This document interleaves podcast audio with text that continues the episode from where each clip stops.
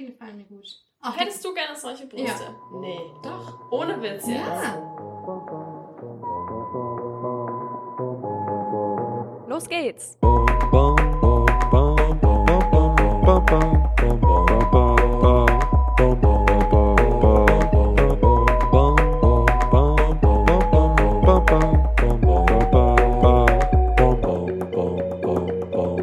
Clitoria Secrets.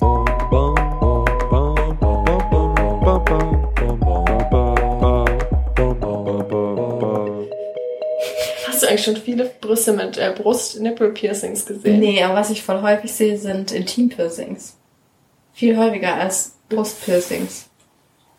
Und wo sind dann die Intim-Piercings? Ganz unterschiedlich. Die können entweder ähm, an den Schamlippen sein oder die sind an dieser Vorhaut über der Klitoris oder die sind noch ein Stück weiter oben und sind dann quasi nicht quer, sondern längs und gucken dann so als Steinchen quasi oberhalb der Glitzersteinchen? Ja, so als Glitzersteinchen. Das guckst recht angewidert. Erstmal diesen Prozess von sich das stechen lassen, stelle ich mir unfassbar schmerzhaft vor. Und dann sehe ich einfach so ein Intim-Piercing auch überhaupt nicht als optische Bereicherung des Intimbereiches an. Ja, aber ich glaube, auch die Frauen, die das machen, machen das in den seltensten Fällen, weil sie es super ästhetisch finden, sondern weil sie denken, dass ihr Partner das super geil finden wird. Das ist aber eine harte Unterstellung. Ja. Ich lasse es jetzt einfach mal so stehen. aber wir waren bei Okay, Brüsten. zurück zu den Ich Brüsten. finde auch Nippelpiercings nicht schön. Also zumindest sowas nicht. Das ist ja so ein. Was ist das eigentlich? Das ist einfach ein Durchstoß. Ja. Ein Nippeldurchstoß. Ah, hey, aber ich habe übrigens eine Freundin, die hatte Nippelpiercings und weißt du, was die erzählt hat? Das hat mich, erstmal habe ich das niemals von ihr erwartet, dass sie Nippelpiercings hatte. Ich war total An beiden überrascht. Nippeln? An beiden Nippeln. Und sie hat gemeint, es hat sich einfach viel sensibler angefühlt, plötzlich die Brust. Und es war, hat sie viel geiler gemacht, wenn da einer dran rumgespielt hat und so. Ja, weil du halt irgendwie auf die Stelle dann natürlich auch mehr Wert legst und da irgendwie ein stärkerer. Fokus drauf ist. Oder Aber meinst du, sie hat irgendwelche richtig- Nerven zerschossen und deswegen... Nein, also medizinisch kann man sich das jetzt, glaube ich, nicht erklären, aber also Also ist das nicht ein ultra krasser Bereich, die, äh, die Nippel? ja voll. Also so ich würd- Nervenbahnen angeht? könnte mir nicht vorstellen, da ein Piercing durchhauen zu lassen. Aber sie fand es super toll. Okay. Mhm. Sehr schön für sie. Okay, jetzt gehen wir mal ein bisschen schneller durch. Mhm. Glaubst du, dass man die Brüste, die den eigenen ähnlich sehen, als ästhetischer empfindet? Auf der einen Seite würde ich sagen ja, aber es passt nicht zu dem, was du vorhin gesagt hast.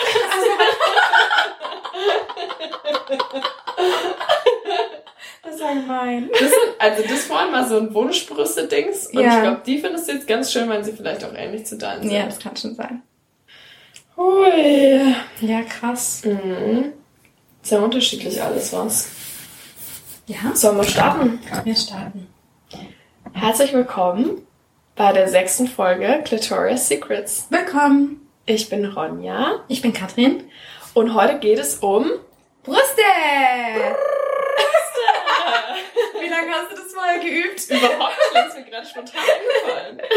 Gut, aber dir fällt es ja auch nicht schwer, das R zu rollen. Das ist richtig, in der Tat. Ja, was sagst du jetzt? Wir haben gerade eine Brustgalerie angeguckt. Mhm. Wie, wie ist so das Fazit? Mein Fazit zur Brustgalerie ist jetzt halt auch nicht viel anders als so im Alltag. Ich sehe halt so viele, unfassbar viele verschiedene Brüste. Und ich finde es aber, fand es am Anfang des Berufslebens schon auch überraschend, wie unterschiedlich die aussehen. Das war mir davon nicht ganz so bewusst. Echt? Mhm, ja. Das hätte ich jetzt nicht gedacht. Doch. Also bei Vulven viel krasser als bei Brüsten. Dass sie unterschiedlicher Mhm. sind? Ja, okay. Ja, und dass man überraschter darüber ist, wie unfassbar unterschiedlich sie aussehen. Mhm. Aber ja, ich finde es schon auch überraschend, dass man so viele verschiedene Brustformen auch schön finden kann. Dass es nicht so ein Ding, ein Nonplusultra gibt irgendwie. Aber ich finde die, wo wir jetzt beide gesagt hätten, einstimmig, dass sie schön sind, Die waren sich ähnlich. die waren sich schon sehr ähnlich. Ja, das stimmt. Aber ja, das kommt, glaube ich, wirklich auch drauf an. Ich hätte die Galerie gerne mal Männern gezeigt. Ja, stimmt eigentlich. Und wenn du jetzt sowas anguckst und wenn du dann an deine Brüste denkst, denkst du dann so, Jackpot? Also ich bin schon relativ zufrieden, so viel kann man vielleicht sagen. Weißt du, ich habe so ein bisschen äh, vorher mal natürlich mal wieder recherchiert. Ich Ja. bin die Recherchierkönigin hier. Ich weiß, ich weiß. Und irgendwann habe ich äh, einfach auch viel mit so Brüste gegoogelt und letztendlich war das Ergebnis dann äh, Perlhuhnbrust mit Wildspargel. Wie kann man das am besten zubereiten? Und da dachte ich immer so, äh, das passt jetzt irgendwie überhaupt nicht zu dem Gefühl, was ich so dachte, finden zu werden. Und dachte ich so, mm, okay, das ist jetzt unangenehm. Ja. Dann konnte ich nicht mehr gut weitersuchen. Nee? Nee, musste ich dann abbrechen. Deine, deine glorreiche Recherche. Super tolle Recherche. Okay. Ja, ich habe echt nicht so diesmal, ich habe auch versucht äh, vorher mit, also ich wollte viele männliche Kommentare kriegen, hat nicht so gut funktioniert. Ich finde es aber auch nicht schlimm, ist ja, also, Ja, aber ich finde man, also Frauen achten schon sehr stark drauf, was ähm, eventuelle Partner oder dann auch Partnerinnen dazu sagen. Und ich finde, die Meinung von Frauen wird da, auf die wird da gar nicht so viel Wert gelegt. ja, deswegen wundert es mich, dass du gerne viele Männerstimmen haben wolltest. weil vielleicht viele das gar nicht so sehr ansprechen und sich nicht trauen, über Brüste zu reden. Und dann finde ich gut, dass wir das machen. Das stimmt. Aber letztlich ist es eben auch was Unveränderliches. Also nicht bis ins letzte Detail. Natürlich kann man ähm, plastische Kosmetik anwenden, aber sich unbedingt ein Feedback über seine Brüste einholen zu wollen, finde ich ein bisschen unnötig, weil sie sind nun mal, wie sie sind. Ja, stimmt eigentlich. Aber liegt es nicht irgendwie so ein bisschen in der Natur oder dieses Bestätigung haben wollen? Ja, natürlich, klar. Ja, naja. Okay, heute haben wir übrigens einen Jingle oder einen, äh, eine neue Jingle-Stimme gehört. Mhm. Und zwar kommt äh, dieser Einsprecher von der lieben Jula. Und die Jula ist unsere so. Also was betiteln wir sie jetzt? Marketing-Troller. oh mein Gott. Wir haben vorhin gesagt, dass Marketing-Tante ein bisschen abge- abwertend klingt, aber mit Troller hast du den Vogel nochmal abgeschlossen. Was? Ich dachte, damit hätte ich jetzt voll die Kurve gekriegt. Also Jula, wir schätzen dich sehr und ehren Ja, dich für das, was du wirklich. für uns tust. Dass du uns auf Twitter gebracht hast und uns bald auch einen Instagram-Kanal besorgen wirst. Wir bauen gar keinen Druck auf. Nee, überhaupt nicht. Aber ja, genau, vielen Dank, dass du deine wertvolle Zeit für uns ähm, hergibst und versuchst, Clitoria's Secrets noch ein bisschen bekannter zu machen. Das, dafür sind wir dir sehr dankbar. Ja, vielen Dank.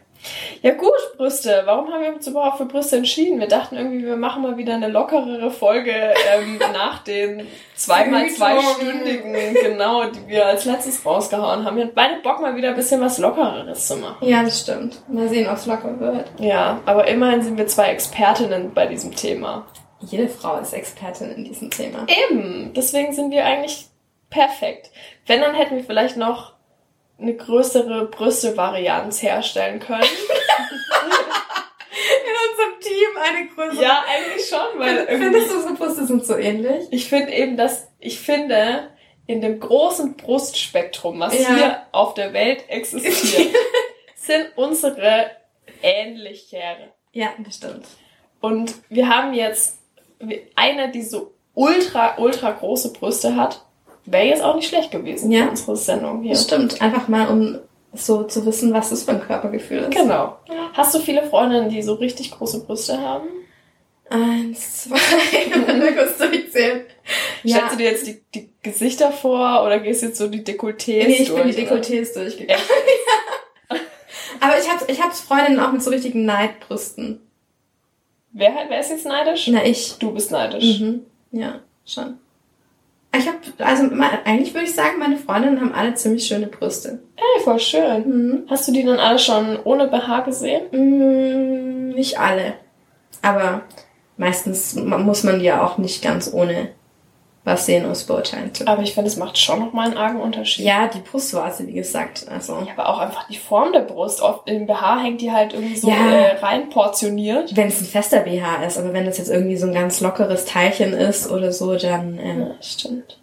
oder manchmal sieht man ja auch irgendwie unterm Schlafshirt, einfach wenn man kein BH anhat, die Brust so durchschimmern. Mhm, Da linst du also durch. Da linst man doch. Mann. Die ein oder andere Brust. Ja, wir dachten uns, wir machen erstmal so ein bisschen Anatomisches. Mhm. Ähm, und dann, Soll ich da etwa was dazu sagen? da soll's, da kommt Okay. dein großer Auftritt äh, heute. ja. Und dann, ähm, ja, lassen wir den locker, dann gehen wir in den lockereren Teil des Abends über. so. Das ist so. Okay. Und dann reden wir einfach noch über viele Dinge, die uns einfallen, auch ein bisschen über BHs, wie Mhm. so der Umgang damit ist. Ja. Ähm, genau. Aber irgendwie alles locker, locker floggisch. Du, zur Anatomie gibt's ehrlich gesagt gar nicht so wahnsinnig viel spannende Dinge zu erzählen. Okay, das ist aber traurig. Ich finde es schon spannend. Ja. Also gerade noch mal zu erfahren, wie sind Brüste eigentlich aufgebaut? Wann fangen die an zu wachsen? Woran liegt es? Wie unterschiedlich groß sie sind? Ist es normal, dass die eine größer ist als die andere? Mhm. Also vom Aufbau her ist es so, dass ähm, unsere Brust ja eigentlich eine Drüse ist, eine Brustdrüse. Und die, diese Brustdrüse besteht aus mehreren sogenannten Drüsenlappen. Das sind so, das klingt jetzt eklig. schrecklich. Schreckliches Wort. Ja, also es sind jedenfalls Drüsenlappen, so 10 bis 20 Stück. Und die sind eben umgeben von Binde- und Fettgewebe. Und ähm, diese Drüsenlappen oder Läppchen kannst du auch sagen, ähm, die haben ganz viele Drüsenendstücke. Und diese Drüsenendstücke, die enden quasi im Milchgangsystem. Das ist dann ein Gangsystem, ja durch das, wie der Name halt schon sagt, später dann mal, wenn man ein Kind stillt, die Milch läuft oder die eben dafür angelegt sind. Und die enden dann alle, also man muss, man muss dir vorstellen, da bilden sich dann ganz viele solche Milchgänge, so ein ganz verzweigtes System und die münden alle auf der Mamille, also auf der Brustwarze. Mamille. Mhm. Das ist ja voll das schöne Wort. Hast du das noch nie gehört? Nee. Das ist wirklich ein schönes Wort. Mamille. Mhm. Mama und Mamille. Mama ist die Brust und Mamille ist die Brustwarze. I see, okay. Aha, okay. Mhm. Genau. Und die Lappen heißen Lappen, weil sie so wirklich, weil da einfach in meiner Brust jetzt da so ein paar Lappen drin hängen. Ja, also wenn man das sich mikroskopisch anschaut, dann sieht man da eben so bindegewebige Trennwände dazwischen und deswegen ist es halt so lappenförmig ja aufgebaut. Genau. Okay. Mhm. Und wann, also gibt's dazu noch mehr zu sagen, was innen drin steckt? Außer dem Drüsengewebe, den Milchgängen und dem Binde- und Fettgewebe ist da sonst nichts mehr drin. Irgendwie ist mir das so, das ist mir nicht greifbar genug. Ich kann mir das irgendwie nicht richtig vorstellen. Liegt das irgendwie im Zentrum der Brust und drumherum ist eben dieses Fettgewebe? Also es ist immer so ein bisschen Binde- und Fettgewebe auch zwischen diesen Drüsenlappen und natürlich drumherum. Klar, die Brust ist ja bedeckt letztlich von Haut. Und wenn man jetzt die Haut aufschneiden würde an der Brust, dann kommt darunter erstmal Fettgewebe, bis du dann wirklich zum Drüsen, zum richtigen Brustdrüsengewebe kommst. Und wie viel Fettgewebe da ist, hängt eben davon ab, wie ähm, fettig du generell so unterwegs bist. Okay, also generell, wie hoch mein Fettanteil im Körper Ja. ist, willst du wahrscheinlich sagen. Genau. Okay. Aber heißt es dann immer, je, äh, je mehr Körpergewicht ich habe, desto Mhm. größer ist meine Brust? Ähm, nicht zwingend, aber jemand, der ähm, einen hohen Fettanteil im Körper hat, wenn der Gewicht verliert, dann wird auch Auto oder sie in dem Fall die, Gewicht verliert, wird auch die Brust kleiner, ja. Mhm. Das ist schon so. Dann fangen wir jetzt nochmal vorne an. Also ab welchem Alter fängt die Brust in der Regel an zu wachsen? Mhm. Noch eine vor, äh, vorher gelagerte Frage. Unterscheidet sich da die Brust eines, jetzt sagen wir mal per se, weiblichen und männlichen Körpers schon bevor sie bei der Frau anfängt zu wachsen? Ähm, also embryonalgeschichtlich sind die beide aus äh, dem, derselben Struktur angelegt. Ähm, das ist die sogenannte Milchleiste. Daraus bildet sich dann irgendwann die Brustwarze und bei der Frau ist es eben so, dass durch ähm, den steigenden Östrogenanteil mit der Pubertät ähm, sich die Brustdrüse ausbildet und das nennt man Telarche, das ist also das Brustwachstum und das beginnt so ungefähr ähm, im zehnten Lebensjahr. Und es fängt eigentlich dann damit an, dass erst unterhalb der Brustwarze und ganz dicht um die Brustwarze rum so ein bisschen mehr Gewebe entsteht. Und dann ähm, läuft die Brust so ein bisschen spitz zu, weil quasi nur um den Bereich, um die Brustwarze überhaupt Drüsengewebe entsteht. Und es breitet sich dann eben langsam nach außen aus und wird immer, ähm, ja, immer mehr.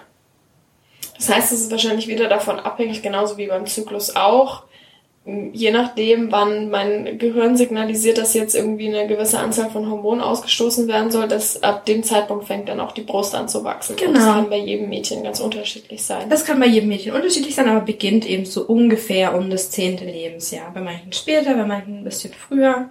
Und dauert es auch unterschiedlich lang, bis die Brust ausgewachsen ist. Mm, Man sagt eigentlich so, dass mit dem ähm, 16., 17. Lebensjahr die Brust ausgewachsen ist. Okay. Das bedeutet aber nicht, dass sich die Brust nicht noch weiter verändert. Also das ist dann quasi nur das äußerliche Wachstum und die Veränderung, die man wahrnehmen kann. Aber eigentlich passiert bis zum Lebensende ein Umbau in der Brust. das ist doch voll verrückt. Mhm. Irgendwann hat man eben nicht mehr so ein dichtes Drüsengewebe, sondern die Brust wird mit dem Alter bindegewebig umgebaut und es wird mehr Binde- und Fettgewebe eingelagert. Und wie hast du das so empfunden in der Schulzeit? War das für dich irgendwie ein großes Thema, Brüste zu bekommen? Ist mir überhaupt nicht mehr präsent. Deswegen kann es für mich irgendwie auch kein großes Thema gewesen sein. Aber klar hat man es so ein bisschen in Erinnerung, dass es in anderen Klassen oder irgendwie in der näheren sozialen Umgebung Mädchen gab, die irgendwie Probleme damit hatten oder die auch gehänselt wurden wegen einer besonders großen oder einer besonders kleinen Brust. Das habe ich schon so am Rande irgendwie wahrgenommen. Mhm. Ja, bei mir, ich kann mich auch nicht mehr so ultra arg dran erinnern. Aber ich fand schon, dass es ein Thema gewesen ist. Irgendwie zu gucken, okay, da gibt's welche, bei denen ist die Brust einfach schon sichtbar größer Mhm. geworden und irgendwie zu merken, dass es vielleicht selber noch nicht so sehr ist. Aber ich weiß schon, dass auch damals es mich beschäftigt hat, dass wenn ein Mädel schon sehr große Brüste Mhm. hatte, das war jetzt nie was, wo ich so arg neidisch drauf war. Ist jetzt Ja? auch ganz witzig. Es äußert sich vielleicht auch daran, dass ich jetzt große Brüste immer noch nicht für mich als total attraktiv Mhm. irgendwie bewerten würde. Mhm. Ähm, weil ich, glaube ich, einfach damals schon mitbekommen habe, dass die sich auch sehr darüber beschweren und dass sie irgendwie das nervig finden, keine BHs finden.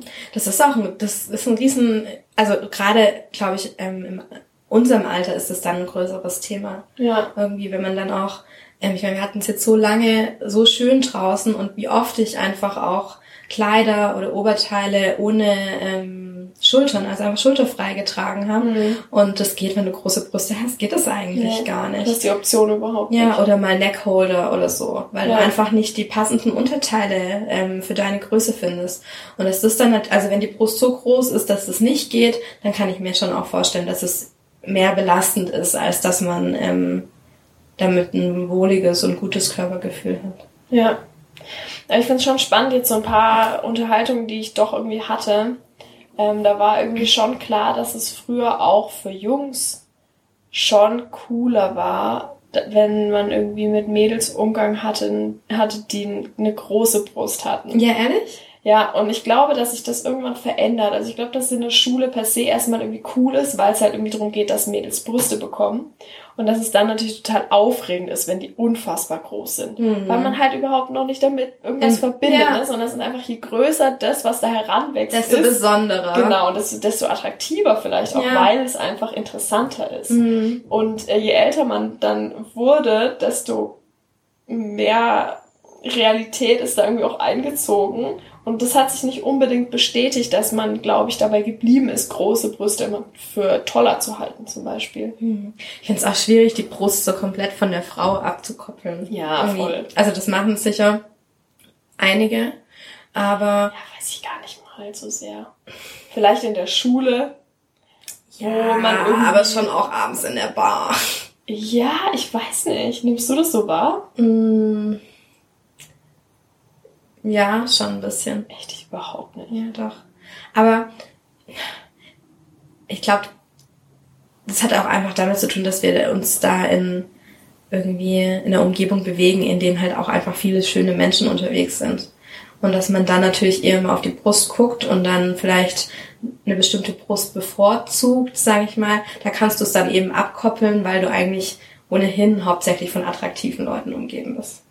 Das klingt gerade so, als würden wir in so einer Wunderwelt leben, wo hauptsächlich attraktive Leute Nein, das will ich damit gar nicht sagen, aber ich glaube einfach in unserem Alter und ähm, irgendwie in der Unabhängigkeit, in der wir jetzt noch unterwegs sind, ähm, achten einfach viele darauf, wie sie so ein Körperbewusstsein. im Körperbewusstsein, ja, das steht da einfach im Fokus. Okay.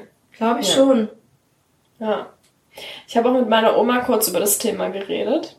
Was sagt deine Oma? Hab, hab, sie, hab sie so gefragt, wie, wie das so für sie war früher, als sie in der Schule war, weil ich irgendwie den, die, die These hatte, dass es bei, als wir in der Schule waren, dass man auch solche Dinge wie ah, wie ist das jetzt mit Brüsten? Wie groß werden die mal? Ah, die hat schon viel größere Brüste. Was denken die Jungs jetzt darüber? Muss ich mir jetzt einen Push-Up-BH kaufen? Also, weißt mhm. du, solche Fragestellungen.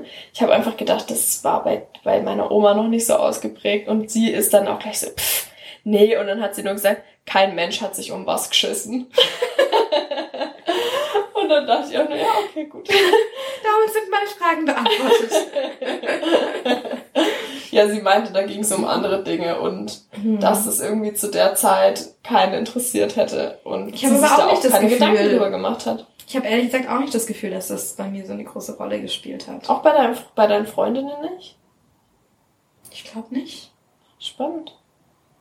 Aber ich kann mich schon dran erinnern, dass ich mir ein bisschen Gedanken drüber gemacht habe, aber jetzt eben auch nicht so stark, was daran liegt, dass dass ich keine extrem kleine und auch keine extrem große mhm. Brust habe. Ja, und ich glaube, wenn du da betroffen bist, dann hast du beschäftigst du dich automatisch mehr mit dem Thema. Ja, denke ich auch.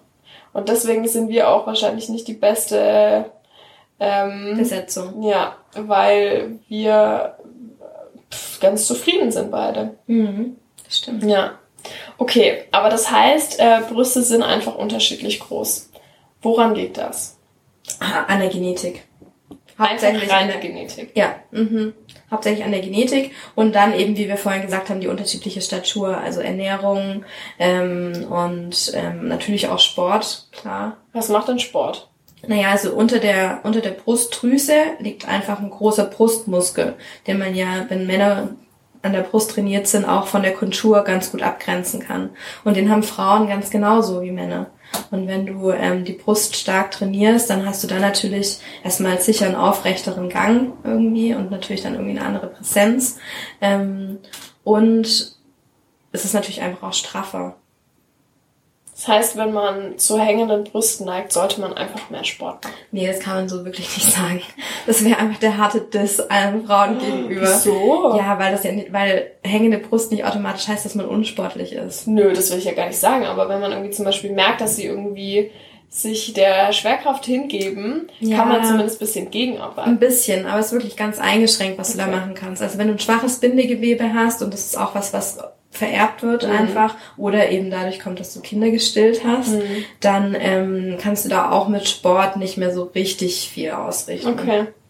Und wenn du sagst, es liegt rein in der Genetik, kann ich dann auch auf die Brüste meiner Mama gucken und mir so denken, aha, so ungefähr werden meine auch mal? Nee, das glaube ich funktioniert nicht. Mhm. Also Genetik heißt ja nicht, letztlich bist du ja zur Hälfte deine Mama und zur Hälfte dein Papa. Und welche Erbinformationen dann bezüglich ähm, der Brustdrüse zum Beispiel weitergegeben wird, ähm, kannst du ja nicht vorhersagen. Also nur weil dein Papa keine Brüste hat, heißt es nicht, dass da ähm, kein Chromosom oder kein genetischer Abschnitt von ihm ähm, in dir ist, mhm. der das auch irgendwie kodiert. Mhm. Okay. Und wenn man jetzt unterschiedlich große Brüste hat, mhm. erstmal muss man sagen, dass das, man munkelt, sehr sehr, sehr normal ist ja. und überdurchschnittlich ja. der Fall.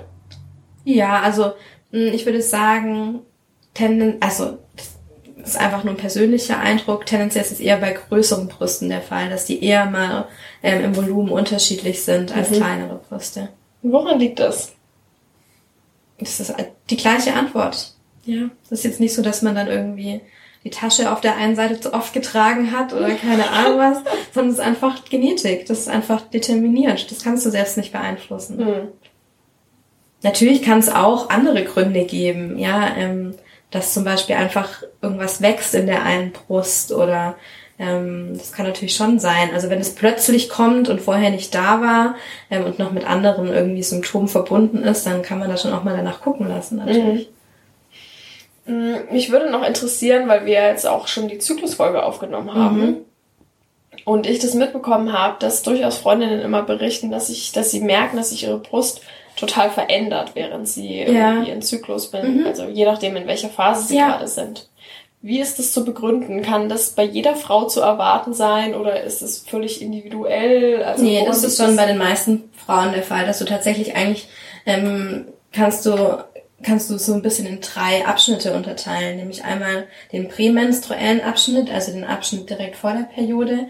Und da ist es einfach so, dass die Brust spannt, weil sie besser durchblutet ist in der Phase und ähm, weil du mehr Wassereinlagerungen in der Brust hast. Mhm. Und ähm, dadurch erweitern sich diese Drüsenendstücke, von denen ich vorhin erzählt habe, auch. Also es sind einfach mehrere Komponenten, die da zusammenkommen, die die Brust voluminöser machen und dadurch dann eben so ein Ziehen, Spannen verursachen. Genau. Und ähm, während der Periode kann es dann zusätzlich sogar manchmal noch ähm, zu so einer Sekretion aus der Brust kommen, aus der Brustwarze. Das haben manche Frauen, sodass da so eine klare Flüssigkeit einfach noch austritt. Warum grinst du jetzt so? Weil ich es einfach persönlich noch nie erlebt habe und ich Okay. stelle es mir irgendwie abgefahren vor. Mhm. Und, ähm, und dann eben noch die Phase nach der Periode. Und da bildet sich das eben alles wieder zurück. Das heißt, die Wassereinlagerungen werden weniger, ähm, die Durchblutung wird wieder zurückgefahren und diese Drüsenendstücke werden wieder ein bisschen kleiner. Und warum glaubst du, merkt es die eine Frau mehr als die andere? Ich glaube, das hat zwei Gründe. Einmal ist es bei den Frauen einfach unterschiedlich, wie viel ähm, die Brust an Volumen zunimmt, einfach dadurch bedingt, wie der Hormonhaushalt ausgeprägt ist. Und ähm, auf der anderen Seite ist es natürlich auch das Körperbewusstsein. Okay. Mhm. Ein Teil dieser Brust macht ja auch noch sehr stark die Brustwarze aus. Ja. Wie wir in der Brustgalerie bereits gesehen haben, kann die sehr unterschiedlich groß ausfallen. Mhm, Also das ist meistens nicht ähm, der Nippel quasi, der unterschiedlich groß ausfällt, sondern der sogenannte Warzenvorhof. Also das quasi, was sich um die Brustwarze rum befindet. Der Teil, der einfach stärker ähm, pigmentiert ist. Ja, okay. Genau. In der Regel ist das der Teil, der unterschiedlich groß ist. Wieso ist der überhaupt anders pigmentiert? Gute Frage. Nächste Keine Frage. Also letztlich ist es einfach eine andere anatomische Struktur und Zusammensetzung und dadurch hat es eben eine andere Farbe. Aber okay, also meine große Lehre dieses Podcasts ist, Ja. alles in diesem komischen Körper macht einen Sinn. Ja. Es muss doch einen Sinn geben, dass die Brustwarze eine andere Farbe hat als die Brust. Hm. Also erstmal hat es natürlich eine Ursache nicht nur einen Sinn, Mhm. sondern das ist natürlich auch die Mehrdurchblutung Mhm. und der andere Aufbau. Okay. Dass zum Beispiel, also das ist nichts, was man makroskopisch mit bloßem Auge sehen kann, aber dass viel mehr Nervenendigungen ähm, auf der Brustwarze enden als Mhm. auf der übrigen Brust. Ja. Ähm, und ein Sinn, pf, weiß ich nicht, vielleicht, dass man weiß, wo es lang geht oder so. Kann, kannst du Dass das sagen. Kind vielleicht weiß, Ja. wo es dran nuckeln muss. Vielleicht hat es wirklich ähm, evolutionäre ähm, Gründe. Okay. Und der Nippel steht deswegen so raus, weil man einfach besser dran nuckeln kann. Genau. Hast du denn für Brustwarzen oder Nippel noch irgendeinen anderen Namen? Für Nippel? Hm, nee, wirklich nicht. Auch nicht. Wenn dann nur für die ganze Brust, ne? Mhm, stimmt. Was fallen dir für andere äh, Nicknamen? Für die Brust. ja. Aber wir können mal zusammenwerfen. Ja. Also Hupen, ähm, Brüst, äh, Möpse? Auslage. Nee, ach so, Holzfällerhütte. Ja, Holzhütte. Auslage finde ich ganz furchtbar. Klingt einfach nach was komplett anderem. Hast du Titten schon gesagt? Nee, Titten haben wir noch nicht. Titten. Ähm, Melonen? Eumel. Eumel? Euter. Oh Gott, das ist aber ganz Ja. schlimm. In speziellen Kontexten wird das verwendet. Das stimmt. Ja, dann hat's dann irgendwie auch schon Melonen. Habe ich gerade Ach, gesagt. scheiße. sorry.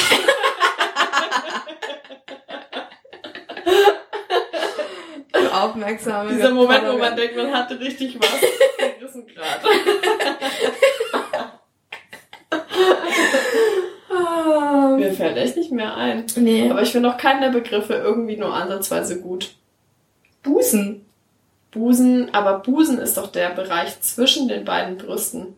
Das ist eine Lüge. Nein. Wo hast du das denn aufgegriffen? Das stimmt nicht. Nein. Bist du dir hundertprozentig sicher? Eine Milliarden Prozent. Weil man sagt ja auch der Meeresbusen. Und das ist ja auch der Bereich zwischen zwei Sachen. Also für mich ist Busen die Brust. Aha, also bist du jetzt doch nicht mehr so tausend Milliarden prozentig sicher. Vielleicht nicht ganz. Jetzt will ich das nachschauen. Das machen wir nachher. Wo schauen wir das nach? Wo kann man sowas nachgucken? Gut. Das gucken wir nachher Weiß ich Halt mal nicht. mein Mikro. Wikipedia. Ich gehe jetzt mal auf duden.de. Duden.de. Ja. Glaubst du, dass der was zum Busen sagt? Weiß ich nicht, aber kann doch sein, oder? Scheiße. Weißt du, was ich richtig geil finde am Duden? Wenn du auf die Homepage gehst und die haben gerade was zu tun, dann schreiben die einfach Wartung. Die Wortart Substantiv feminin. Und das finde ich so toll, weil es einfach ein total toller Hinweis ist, dass man gerade die Seite nicht benutzen Ja, kann. aber es Mega scheiße, halt trotzdem es ist. Aber ich finde es eine richtig tolle Idee. Okay, ja gut. Bubis. Bubis, stimmt, ja. Ja. Titties. Gibt's nicht noch ein paar Eng so neudeutsch-englische Begriffe, die wir vergessen haben? Boobs. Hm, Hm, nee, okay. das ist keine Ahnung. Ich bin da nicht so drin. Ja. Also Brüste. Ich sag auch immer Brüste. Hm. Sagst du irgendwann mal was anderes? Ich glaube Busen sage ich manchmal. ich finde es so altmodisch. Ja, eben, aber nur wenn ich so, wenn ich so übertrieben altmodisch sagen möchte. In welchen Gelegenheit, in welchen Gelegenheiten möchtest du das denn so übertrieben altmodisch Nein, nicht sagen? übertrieben altmodisch, aber halt mit einer gewissen Ironie vielleicht. Mm, I see. Ja. Okay. Und wie kamen wir jetzt da drauf? Wir wollten einfach nur nochmal sammeln, was für andere Wörter gibt. ja, genau. Okay. Ja gut. Ja, also eigentlich hatten wir gesagt, wir gehen jetzt mal noch zu einem Thema. Und zwar gibt's ja natürlich viele Veränderungen in der Brust, wie du schon gesagt hast. Ja. Und die können ja auch oft erstmal, keine Ahnung, Sorge machen, Ja, das stimmt. was auch immer. Und dafür gibt's gar nicht oft irgendwie einen besorgniserregenden Grund. Nein. Also die allermeisten Veränderungen an der Brust sind gutartige Veränderungen.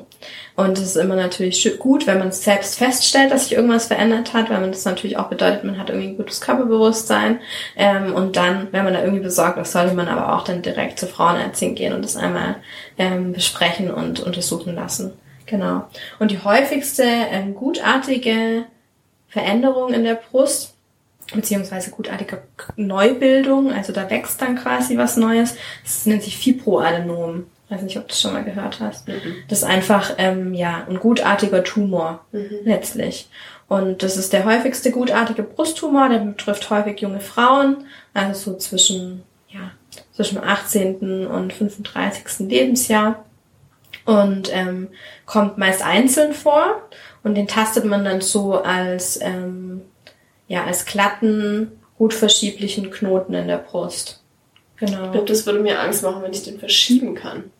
Ja, aber das ist eigentlich ein gutes Zeichen. Okay. Das ist eigentlich eher ein Zeichen dafür, dass es was Gutartiges ist. Mhm. Das ist meistens schmerzlos, das heißt, das tastet man und auch selbst wenn man draufdrückt, löst es keinen Schmerz aus ähm, und verändert sich auch mit dem Zyklus.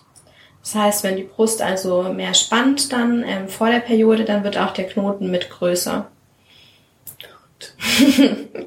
und ähm, das muss man einfach einmal der Frauenärztin zeigen. Da macht man einen Ultraschall und im Ultraschall kann man ganz toll erkennen, ob das was Gutartiges oder was Bösartiges ist. Und wenn man sich nicht hundertprozentig sicher ist im Ultraschall, dann kann man da auch eine Probe draus entnehmen und das unter dem Mikroskop untersuchen. Okay. Genau. Also relativ entspannt. Ja. Äh, zu diesem Abtasten muss man sagen, dass wir später eine mega super duper äh, Extra-Folge geplant haben. Mhm, kleines Special. Ein mega cooles Special. Und zwar wird die Katrin uns allen ähm, Leuten, die davon keine Ahnung haben, erklären, wie man die Brust richtig abtastet. Genau, das machen wir nachher zusammen. Ein Audio-Special sozusagen. Aber die Leute, die jetzt die Folge schon anhören, ihr könnt einfach dranbleiben. Wir machen bloß noch mal eine extra Folge, falls ihr es euren, euren Freundinnen zeigen wollt oder anderen Menschen, die äh, das vielleicht gegebenenfalls interessieren könnte, dass ihr nicht äh, bei der ganzen Folge wieder nach hinten spulen müsst, sondern dass ihr einfach eine kurze extra Special-Folge habt. So ist es gedacht, genau. Okay, was könnte noch auftreten? Ähm, also die Brust kann natürlich einfach schmerzen. Und ähm, das kann eben einfach Ursache davon sein, dass sie eben spannt, so wie wir es vorhin schon erklärt haben, durch die Wassereinlagerung und so weiter. Und dann gibt's aber noch was, das nennt sich Mastopathie. Das bedeutet, ähm, dass quasi durch eine hormonelle Dysregulation und meistens ein zu viel an, ähm, an Östrogen ähm, bilden sich wie so Knoten in der Brust. Und dann ist aber die gesamte Brust so knotig verändert. Aber das kann natürlich auch was sein, was man tastet und was einem ein bisschen Sorge machen kann. Und das ist meistens so zwischen vierten und fünften Lebensjahrzehnt tritt das gehäuft auf, kann aber auch bei jüngeren Frauen vorkommen und ähm, macht auch äh, zyklusabhängige Schmerzen vor der Periode. Ähm, das ist auch erstmal überhaupt nichts Schlimmes, da muss man auch ähm, gar nichts tun, aber kann wirklich so schmerzhaft sein, dass man es therapieren muss. Genau. Okay, wie therapiert man sowas? Durch Schmerzmittel, oder? Ähm, ja, also man kann natürlich Schmerzmittel einnehmen, dann ähm, kann man so Fango-Packungen zum Beispiel machen, das hilft ganz gut. Was sind denn Fango-Packungen? Ja, das ist so ein, äh, also was das jetzt biologisch ist, kann ich ja auch nicht ganz genau sagen. Ich glaube, das ist wie so ein Algenzeug, was du Okay. dir quasi von außen einfach drauf Kühlendes. Was Kühlendes, Ah, genau, was mhm. Kühlendes, Abschwellendes. Und ähm, was man vermeiden sollte, wenn man, wenn man einen Brustschmerz aufgrund dessen hat, sind Tee, Kaffee, Schokolade, weil die bestimmte Stoffe enthalten, die das noch unterstützen. Okay. Voll bitter. Ja, das Oder? sind gute Dinge, voll die die will. einfach. Ich bin einfach eine Schokoladen-Kaffee-Tante. Ja, ich bin eine Schokoladenteetante. Hm. Und, ähm, und dann kann man eben noch so pflanzliche Medikamente am Anfang einsetzen. Mönchspfeffer ist da zum Beispiel ganz beliebt. Okay. Mhm. Und wenn es aber schlimmer wird, dann muss man da auch mit Hormonen arbeiten. Gestagenhaltige Cremes kann man da zum Beispiel verwenden. Ähm, da gibt es unterschiedliche Möglichkeiten. Okay. Aber das war jetzt auch leider immer noch nicht das Ende der Fahnenstange, was, was so auftreten kann. Ist eigentlich der Wahnsinn, dass zwei solche ähm, Klöpse, Wort, ähm, teilweise so viel Stress verbreiten können, ne? Ja, ich glaube, das ist halt grundsätzlich diese Angst irgendwie vor Krebs, die Ja. man einfach hat. Weil, das werden wir nochmal irgendwann in einer Extra-Folge besprechen, ähm, jede siebte Frau in Deutschland erkrankt an Brustkrebs. Das ist wahnsinnig. Das ist einfach jede Menge. Und das dann, Ja. man, ich glaube, jeder kennt jemanden oder kennt jemand, der jemanden kennt, der betroffen ist. Und natürlich hat man da eine Angst. Und weil man Mhm. eben weiß, dass es ein Krebs ist, der auch in jungen Jahren auftreten kann, ist man da natürlich ähm, irgendwie wachsam. Und jede Veränderung, die man wahrnimmt, kann man damit irgendwie in, oder bringt man damit vielleicht in Verbindung und weckt irgendwie eine Angst in einem. Deswegen ist es wichtig, dass man es einfach direkt ähm, der Frauenärztin vorstellt und ähm, in allermeisten Fällen wird dann auch direkt Entwarnung gegeben. Deswegen ist auch gut, dass wir drüber reden, wo es überall nicht dazu kommen kann. Aber es trotzdem eine Veränderung gibt, aber die jetzt nicht unbedingt immer nur das Allerschlimmste bedeuten muss. Ja. Und dazu muss man vielleicht auch sagen, obwohl wir irgendwie bestimmt nochmal wann anders drüber reden, dass Brustkrebs sehr gute Chancen hat, geheilt zu werden, richtig? Ja, also das ist einer von den best, am besten therapierbaren Krebsarten, aber nichtsdestotrotz gibt es gewisse Brustkrebsarten, also die, man unterscheidet ja die Biologie von so einem Krebs inzwischen. Brustkrebs ist heutzutage nicht mehr gleich Brustkrebs und da wissen wir eben, dass es ähm, bestimmte Eigenschaften gibt von so einem die den wahnsinnig aggressiv machen und dann auch schlechte ähm, Therapiechancen damit verbunden sind. Aber das ist, besprechen wir in anderes Ja. Mal. Okay. Genau. Ähm, und was, ah, Entzündungen kann es natürlich noch geben Mhm. an der Brust. Genau. In der Brust. An und in der Brust, genau. Also wenn Okay. sich irgendwelche Eintrittspforten bilden, also entweder über die Brustwarze oder vielleicht nur über einen kleinen Kratzer. Manchmal brauchst du es noch nicht mal, sondern ähm, da entsteht auch eine Entzündung, ohne dass direkt Bakterien in die Brust eindringen. Und Entzündungszeichen kann man sich eigentlich ganz einfach merken. Und das wissen, glaube ich, auch die allermeisten. Es ist einfach eine Rötung, Schwellung und Überwärmung an der Stelle. Also es ist warm, rot, ähm, kann ein bisschen schmerzhaft sein und ähm, ist geschwollen. Das spricht sind typische Entzündungszeichen. Und was macht eine Entzündung an der Brust unterschiedlich zu anderen Entzündungen am Körper?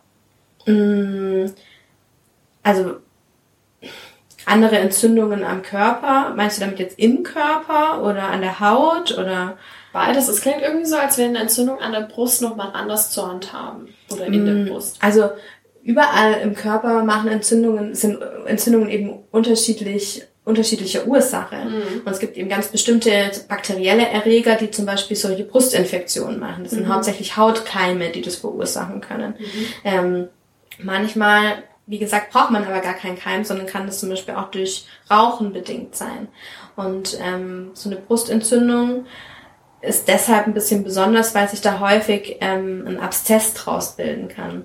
Das bedeutet, dass sich quasi die Entzündung so abkapselt und in dieser Abkapselung Eiter entsteht. Das ist das, was wir Abszess nennen. Und das müsste man dann auch, je nachdem wie groß dieser Abszess ist, ähm, operativ angehen.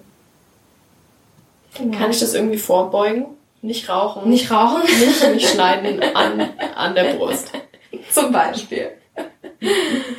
Das heißt, Nippelpiercings könnten unter anderem eine richtig üble Entzündung auslösen. Ja, das ist wirklich so. Das ist natürlich eine prädestinierte Eintrittspforte für Bakterien.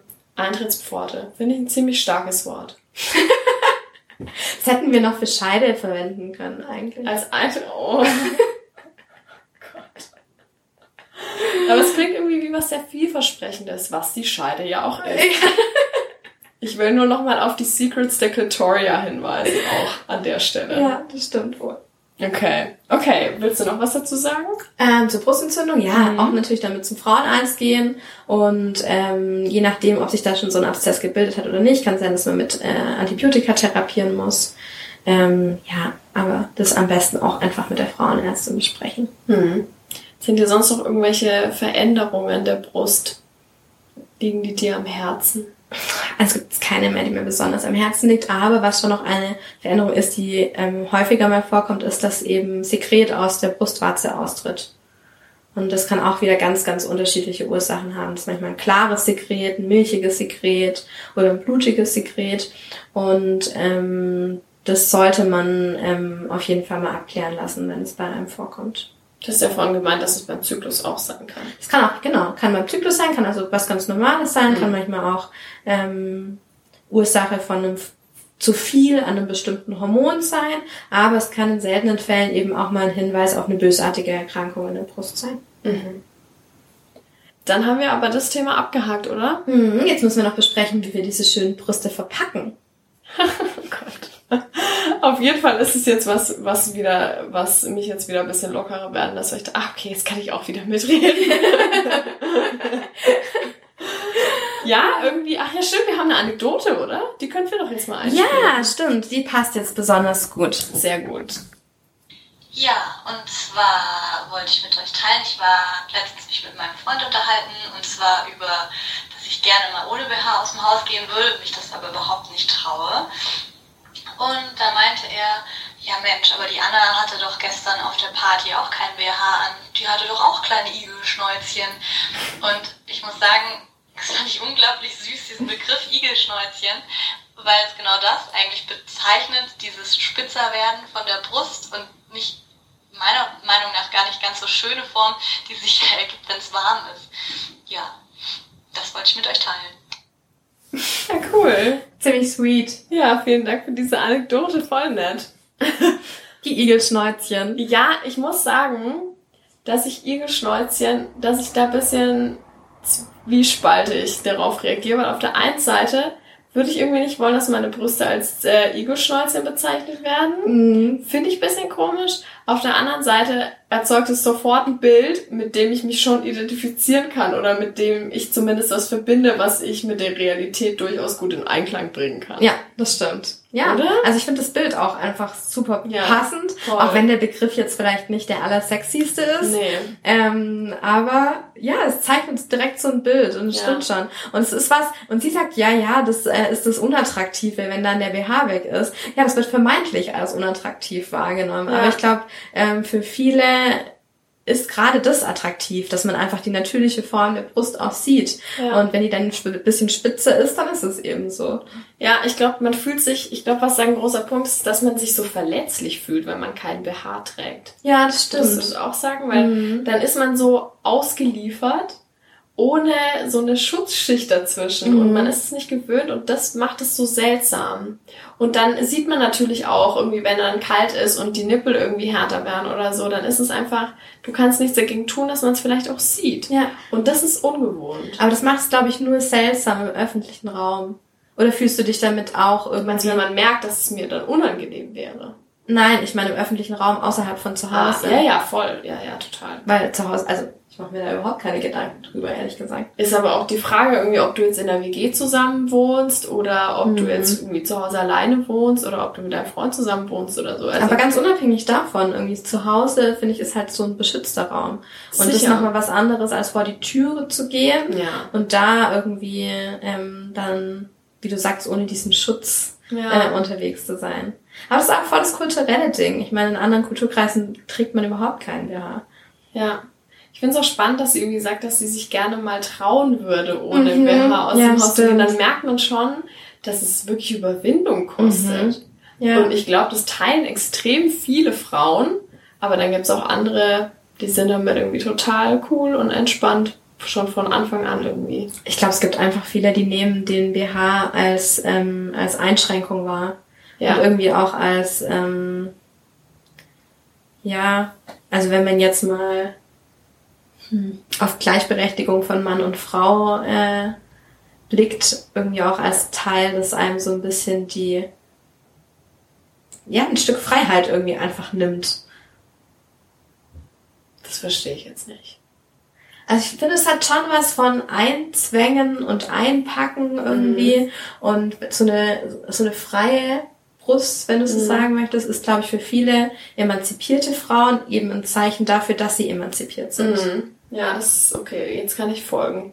Ich finde es auch interessant, was ein BH so generell assoziieren kann. Auf der einen Seite ist es so ein Schutzding, auf der anderen Seite ist es vielleicht was Einengendes, vielleicht was, was man tragen muss, obwohl man sich gar nicht frei dafür entscheiden würde, wenn man nicht so eine große Brust zum Beispiel hätte, Mhm. Ja, dass man diese stimmt. Unterstützung brauchen würde. Ja. Auf der anderen Seite ist es, finde ich, was Sexualisiertes, also Total. einfach ein Kleidungsstück, Mhm. worin man sich irgendwie schick macht oder fesch macht oder mit dem man was auch immer was bezwecken will. Ja, Also es gibt unfassbar viele mögliche Assoziationen irgendwie zum BH. ja.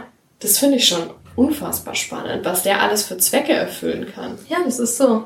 Also gerade, ähm, ja, gerade wenn man auf die Sexualität blickt, da spielt es ja als Kleidungsstück irgendwie dann doch auch eine, eine große Rolle. Ja. Und ich habe das Gefühl, der Trend geht irgendwie immer mehr äh, weg von so Push-Up-BHs und Ja. Bügel-BHs und immer mehr hin zu einem freieren, irgendwie leichteren Stoff und ähm, Kein Bügel. ja, genau, so Triangelgeschichten Genau. und Bralettes und solche Sachen. Ja. Ja, ich hatte ja mal, oder es, ich, was, eine Frage, die mich irgendwie arg interessiert, ist diese, diese Bügelfrage, weil irgendwie ich gehört hatte, dass der Bügel, wenn man einen Bügel-BH trägt, Ja, äh, der äh, Knoten auslösen kann an der Brust. Und ich, mich würde voll interessieren, ob das einfach ein Gerücht ist oder ob da was dran ist. Also ich hatte das extra nochmal ähm, genau nachgelesen. Und zwar, es gibt wohl so eine Theorie, und da haben auch irgendwelche findigen, ähm, nicht wissenschaftlichen Leute ein Buch drüber geschrieben. Es hat auch einen ganz abgefahrenen Titel. Ähm, die schüren quasi so den Gedanken, dass durch diesen Bügel am BH dein Lymphabfluss unterdrückt wird. Und dass dadurch, dass die Lymphe nicht mehr so gut aus der Brust abfließen kann, ähm, dass quasi Zellabfall nicht mehr gut abtransportiert wird und du dadurch ein höheres Risiko hast, an Brustkrebs zu erkranken. Okay. Mhm. Du hast dich nicht gerade begeistert an Nee, weil es halt, Theorie. weil es halt auch ab, absoluter, ähm, absoluter Humbug ist. Okay. Dieses Buch heißt, ich gib's dir mal, The Link Between Breast Cancer and Bras. Okay. Ich meine, ja, ist halt Ja. die provokante These, ne, mit der man Bücher verkaufen ja, kann. so sieht's halt aus. Dressed to kill. Ist Was? Das, mhm. Dressed breast to kill. Nein, dressed to kill. Okay. Also total ähm, abgefahren. Reißerisch irgendwie. Ja, sehr reißerisch.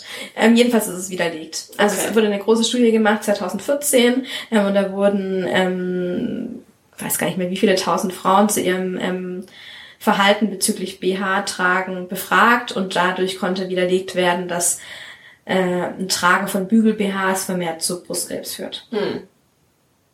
Okay, ist Ja. gut, dass diese Frage endlich aus Aber ich habe das auch tatsächlich vorher noch nie gehört, dass Ja? es diese These gibt. Nein. Ich habe das irgendwann mal so aufgeschnappt und irgendwie war das für mich total plausibel in meinem Kopf. Hm. Und deswegen habe ich, glaube ich, diese, habe ich das so für mich mitgenommen, ohne jemals zu wissen, ob es tatsächlich wahr ist oder nicht. Mhm. Hm. Und mein erster BH war natürlich ein Snoopy BH. Großartig. Ist ja klar. Mhm. Was ist Snoopy-Fan? Ja, ich glaube, so kann man das nicht sagen. Aber damals habe ich den ähm, in einem, also ich habe den auf jeden Fall in einem damals sehr angesagten Kleidungsladen gekauft. Mhm. Und da gab es irgendwie gefühlt nur die. Ich Okay. weiß nicht, irgendwie habe ich das Gefühl, da gab es gar nicht so eine große Auswahl. Auch wenn ich mich dran erinnere, sehen, sahen die natürlich zu der Zeit so unfassbar beschissen aus.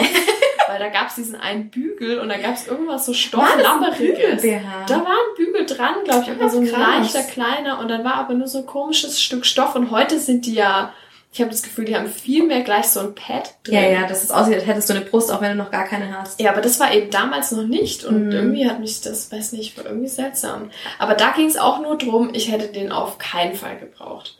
Aber es war natürlich irgendwann so die Zeit, wo ich dachte, aha, okay, jetzt wird, jetzt werden anscheinend BHs gekauft. Kauf ich mir halt auch mal ein. Ja, man Und wenn man sieht, dass, ja, wenn man sieht, dass da der Snoopy drauf war, war es vielleicht, war es vielleicht noch zu früh. Ja, gut. Ich habe meinen ersten geschenkt bekommen. Von? Meinen Eltern. Nee. Kein Witz. Und seitdem ich noch was Peinlicheres erzählen. Ja. Es gibt, ähm, meine Mutter hat äh, über unser Leben hinweg ganz viele ähm, Fotoalben Oh. hergestellt, ähm, die wir alle dann quasi bekommen haben als wir ausgezogen sind, so ähm, als Erinnerung. Und es gibt in einem dieser Fotoalben tatsächlich ein Foto von mir in meinem ersten BH. Und ich frage mich heute noch, was sie sich dabei gedacht hat. Ich frag mich, wieso du dich hast damit fotografieren lassen. Ich, weil ich keine Ahnung hatte einfach. Ich dachte, das ist jetzt voll was, worauf man stolz sein muss und so. Ja, kannst du ja auch. Und fandest du den schön damals? Ich glaube schon. Ich war da, glaube ich, wirklich ziemlich stolz drauf. Das war so, der war weiß und Mhm. ähm, aber ziemlich mit Spitze tatsächlich. Ähm, und das war, glaube ich, auch ein, ein recht hochwertiges Teilchen. Ja, da kann Mr. Snoopy natürlich abschenken. Und weißt du noch, wie alt du da warst? Ja, ich war super jung. Ich glaube zwölf. Echt, Mhm. wow. Ja, Also da kann ich mich zum Beispiel überhaupt nicht mehr dran elf oder zwölf. Es steht unterm Foto. Wir können es nachher. Wir nachher. Kann ich mir das noch angucken? Meine steht drunter. Oh, mein ja. erster BH. Süß. Irgendwie schon putzig. Ja. Aber ich finde es auch cool, dass es so äh, positiv konnotiert ist. Ja, das stimmt. Und dass es nicht so total peinlich war, dass dir deine Eltern den geschenkt haben. Ja, glaub, also heute ist es mir peinlicher als damals. Ja, ist schon irgendwie komisch. Ah. Ja, krass. Äh, ich habe übrigens auch letzte Woche noch mal schön gemessen, weil wir es ja irgendwie schon mal in welcher Folge war das? In irgendeiner Folge, ich kann Ich glaube, die erste, die nicht hormonelle Verhütungsfolge. Da haben wir auch schon. Nee. Nee, so. nee, nee, da ging es nämlich um äh, Penisgrößen messen. Ja, Und stimmt. ob das vergleichbar ist mit äh, Ja, der stimmt. Brust ausmessen. Show me your genitals. Nee, nee, nee, nee, Doch, nee, doch, nicht doch. hormonelle Verhütung. Mhm, doch, doch, da ging es nämlich ums Kondom. Doch, ah, stimmt, du hast sicher. recht. Ja, ich glaube, du hast recht. Ja. Und genau, ich glaube, es wäre ganz gut an der Stelle auch nochmal äh, anzusprechen, dass man dieses entweder selber ausmessen kann, die Brust, um die richtige BH-Größe rauszufinden. Mhm. Ja. Oder dass man das wahrscheinlich in jedem äh, Miederwarengeschäft auch ausmessen lassen kann, wenn man denn damit okay ist, einfach, dass eine fremde Person, dass man sich da irgendwie einfach entkleidet und dass dann einfach, ich stelle mir das mal vor, wie wenn so eine gut situierte ältere Frau ähm, dann so fast das Oberteil wegreißt, weil die irgendwie keinen Bock hat auf die, auf die falsche Scham, die dann an den Tag gelegt wird und einem dann direkt so ein paar BHs irgendwie vor die, vor die Türe knallt. schöne sagt, ja, das mal an. Aber es gibt kaum noch so, so ursprüngliche Wäschegeschäfte. Ja, das stimmt. Werden leider immer mehr verdrängt. Ne? Mhm. Also wo wir schon bei Fotoalben sind, da fällt mir gerade noch ein anderes Bild ein. Okay. Und zwar ähm, meine, lass mich kurz überlegen, also meine Uroma mütterlicherseits, ähm, die hatte ein Geschäft für Korsette und Miederwaren. Ja, cool. Mhm, Und dann gibt's ein Foto in diesem, so einem uralten Fotoalbum, Schwarz-Weiß-Bild. Da steht sie ähm, in so einem ähm, ganz schicken Pelzmantel vor diesem Miederwarengeschäft. Und es ist halt auch so eine alte, ähm, ähm, stämmige Dame, irgendwie genau so, wie du sie eben in deiner Vorstellung beschrieben Yes. hast. Ja, passt doch voll, oder? Mhm, ja. Ich glaube auch nicht, dass irgendwie eine andere Person in so einem Laden arbeiten kann. Nee, sollte, ich finde, es Das sollte auch Einstellungskriterium sein. Ich glaube, es machen aber auch, das sind nur inhabergeführte Läden. Ja, Die stellen da keine ja. Leute ein. Das macht einfach die Person, die Frau, die das irgendwie geöffnet hat und da kommt auch nichts anderes. Ja. Und also das mit dem Ausmessen sollte man wirklich anständig machen lassen, da hast du schon recht. Und es gibt auch einen Tipp, äh, den ich sagen möchte. Und zwar bin ich, also generell bin ich ein ziemlicher Fan bei der Sache, was Kika angeht. Was ist das? Äh, der Kinderkanal. Ach so, Kika. Das ist ein bisschen komisch, ne? Aber die haben voll das tolle Blatt gemacht, über welcher BH irgendwie zu einem passt. Und da gibt's irgendwie eine Übersicht, welche Brüste man denn so generell haben kann. Schau mal, ich gebe das mal, ich habe das ausgedruckt. Ich wollte eigentlich da ein Memory draus machen, Uh. aber naja, es gab verschiedene Hinderungsgründe, äh, die das nicht möglich gemacht haben. Aber da gibt's irgendwie ganz unterschiedliche Brüste und die sagen dann auch, ja, okay, es gibt irgendwie ein Bustier oder es gibt ein Balkonett-BH oder ein Push-Up mit Bügeln oder ohne Bügel oder ein Neckholder oder sowas.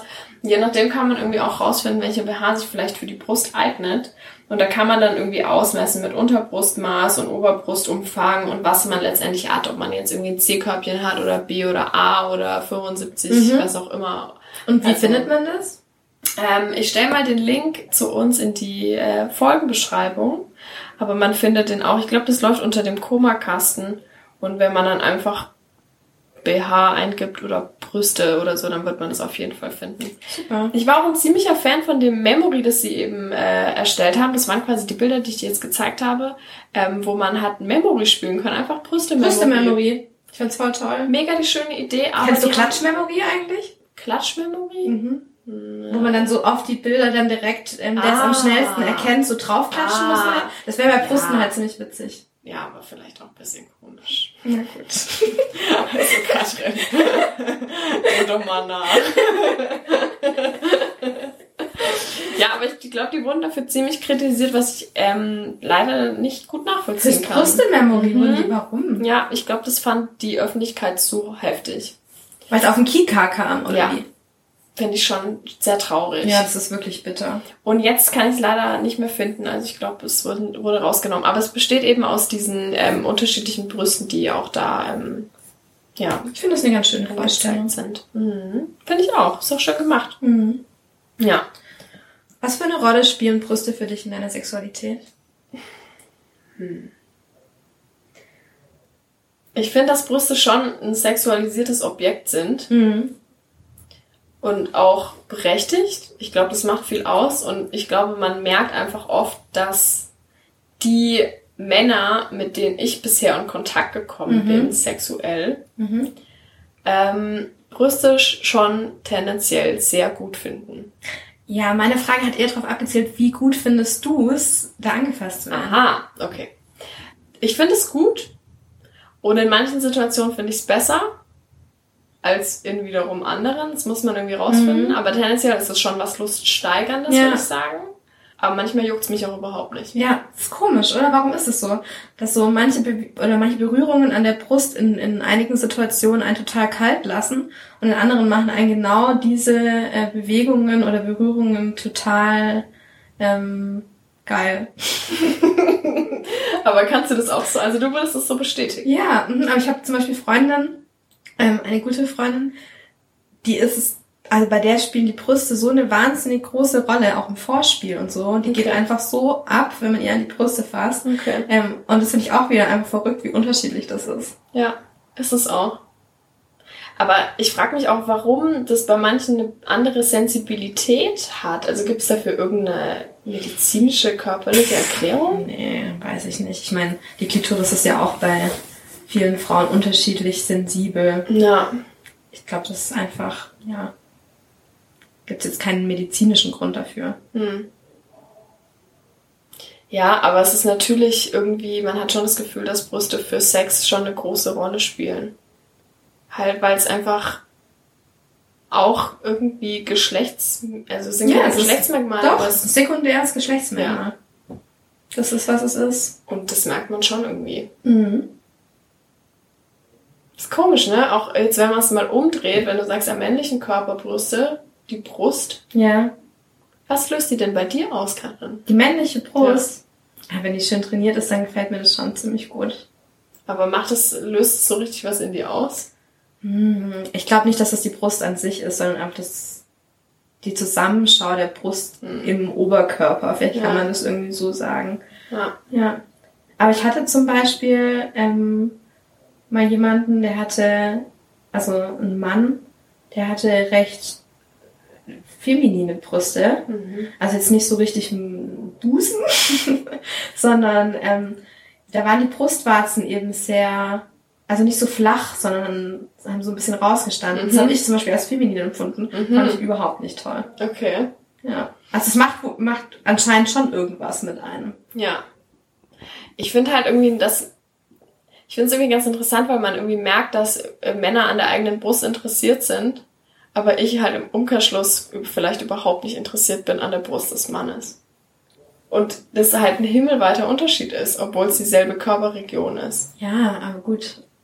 Also ich weiß nicht, ich glaube, ich wäre überhaupt nicht fokussiert auf die Brust des Mannes. Mich würden zum Beispiel Schultern oder so, finde ich tendenziell wahrscheinlich wichtig. mehr ansprechen. Ja, also ich würde auch sagen, dass das eine untergeordnete Rolle spielt, auf jeden Fall. Ja. Und wie sehr glaubst du daran, dass Männer Brüste so toll finden, weil die Mutter Brüste hatte und das einfach viel mit der Mutter zusammenhängt? Genau den Gedanken hatte ich auch gerade.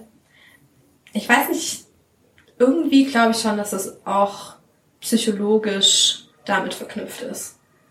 Ja. Und auch die Vorstellung, dass ähm, bei einer Partnerin die Brust vielleicht irgendwann mal das ist, was das eigene Kind ernähren wird. Ich weiß nicht, was das in einem Mann macht. Aber ich kann mir schon vorstellen, dass es was auslöst irgendwie, dass es eine Emotionalität hervorruft. Hm. Mhm. Weißt du, was meine Oma erzählt hat? Mhm. Ähm, als sie, sie hatte schon äh, ihre Tochter, meine Mama, und dann äh, wurde noch das zweite Kind geboren. Und meine Mama war zu der Zeit schon zwei Jahre alt äh, und sie hatte eben meinen Onkel erst vor ein, zwei Monaten zur Welt gebracht und hat den gestillt. Mhm. Dann ist meine Mama, die kleine Kletterhexe, irgendwo am äh, Sofa rumgeturnt, Mhm. hinten übergeknallt und hat schlimm Fieber bekommen und sie hatten einfach Angst, dass sie ähm, sich eine Gehirnblutung zugezogen hat. Mhm. Und dann hatte sie so einen Schock, ist mit meiner Mama ins Krankenhaus gefahren und ab dem Zeitpunkt konnte sie keine Milch mehr geben. Das ist eine verrückte Geschichte. Ja, voll verrückt. Mhm. Also ist irgendwie ein anderes Thema, zählt wieder zur Schwangerschaft rein, aber ich fand es trotzdem interessant. Ja. dass solche Momente sowas auslösen können und sich dann irgendwie das also psychisches ja ganz eindeutig sich dann so auf die Füße Ja, Auswirken einfach kann. über den Hormonhaushalt. ja also schon irgendwie spannend ist es denn so dass du ähm, deine Brust manchmal abtastest Ja, ich selber mache das. Mhm. Sogar regelmäßig. Mm, weil du einfach was vorbeugen willst oder selber erkennen willst falls sich da eine Veränderung abzeichnet Genau. Okay, das heißt aber, wir reden jetzt einfach mal äh, drüber, wie man am besten die Brust abtastet, um Mhm. rauszufinden, ob sich da irgendwas verändert hat. Genau. Okay, dann würde ich sagen, cool, dass ihr immer noch dran seid. Herzlich willkommen, Leute, für die Special-Episode, wo es ums Brustabtasten geht. okay, warte mal, ich, warte mal kurz, halt mal kurz. Ich muss es ja jetzt quasi mit austesten. Ach, du tastest dir jetzt die Brust ab, so wie ich dir erkläre, wie du es machen sollst? Ja. Okay. Also, erstmal ein paar grundsätzliche Dinge. Mhm. Wann sollte man die Brust abtasten? Immer zur einen Zeit im Zyklus. Genau. Und wann am besten?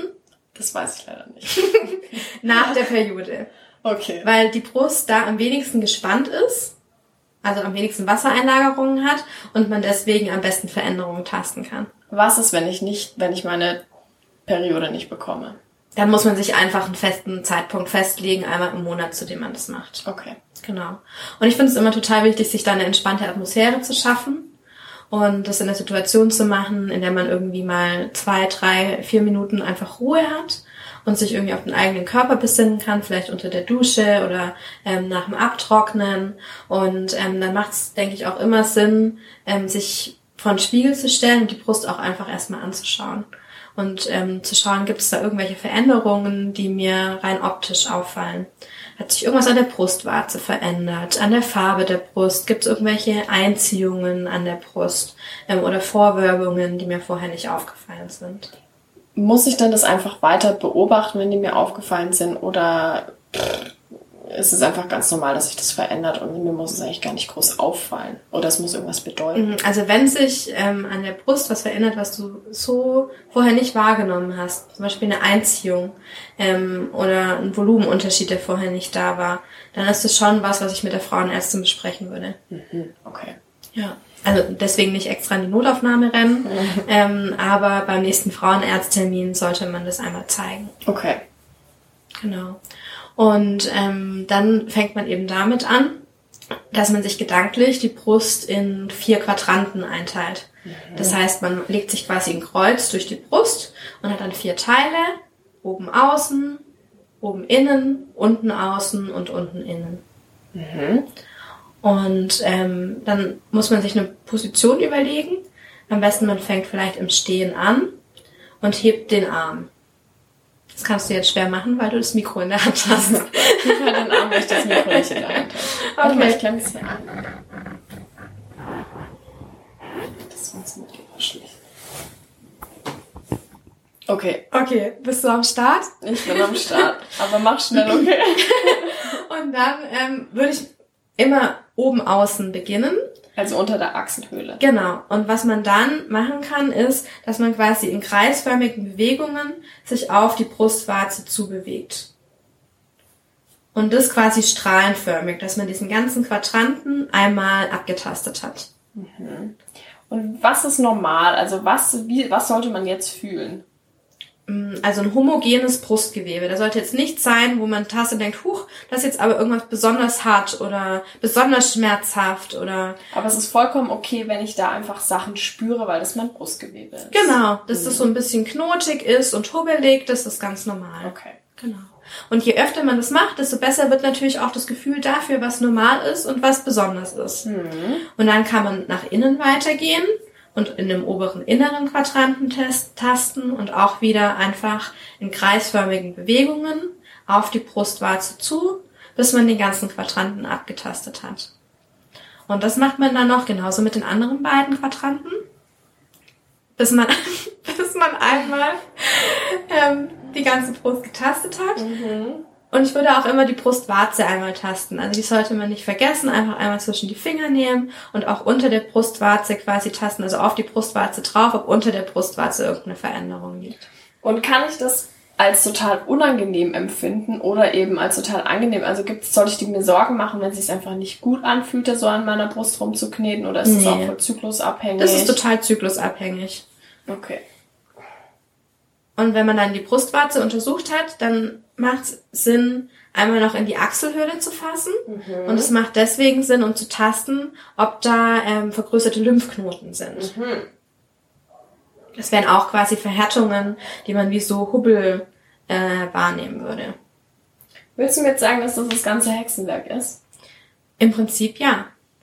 Also es ist gut, wenn man das vielleicht nochmal im Liegen macht anschließend. Gerade auch das in die Achselhöhle fassen oder auch wenn man eine sehr voluminöse Brust hat, kann man die beiden unteren Quadranten im Liegen einfach besser untersuchen. Und das sollte man natürlich auf beiden Seiten gemacht haben. Also die linke und die rechte Brust. Und einmal, einmal monatlich empfiehlt sich. Ja, wobei ich jetzt ähm, erst äh, gelesen habe, das hat mich auch überrascht, dass es tatsächlich so ist, dass die Selbstuntersuchung ähm, keine Verbesserung irgendwie der Heilungschancen ähm, bringt. Das bedeutet, wenn man äh, jetzt Frauen empfiehlt, sich selbst zu untersuchen, führt es nicht zu einer Verbesserung des Überlebens bei ähm, bösartigen Erkrankungen der Brust. Aber natürlich kriegt man ein besseres Körperbewusstsein und ähm, eine bessere Selbsteinschätzung das ist nicht verkehrt. Also das heißt, selbst wenn man sich jetzt nicht regelmäßig jeden Monat abtastet, wenn man einfach nur beim unter der Dusche stehen und beim sich eincremen oder so die Brust nicht außen vor lässt oder den Partner oder die Partnerin mit einbezieht, Ja. einen darauf aufmerksam zu machen, falls da irgendjemand was bemerkt, ist es eigentlich schon eine gute Vorsorge. Genau, dann kann das schon absolut ausreichend sein. Und das kommt einfach daher, dass ähm, eben wenn man eine Veränderung tastet, dass das einfach auch eine gewisse Unsicherheit schürt.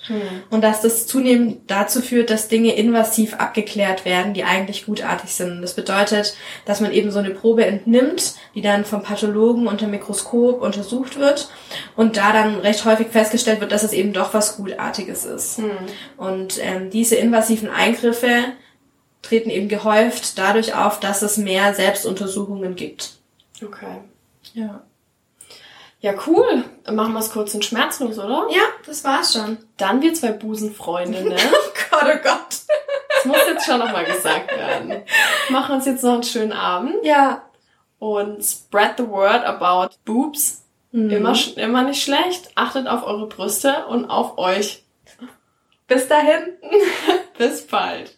Tschüss.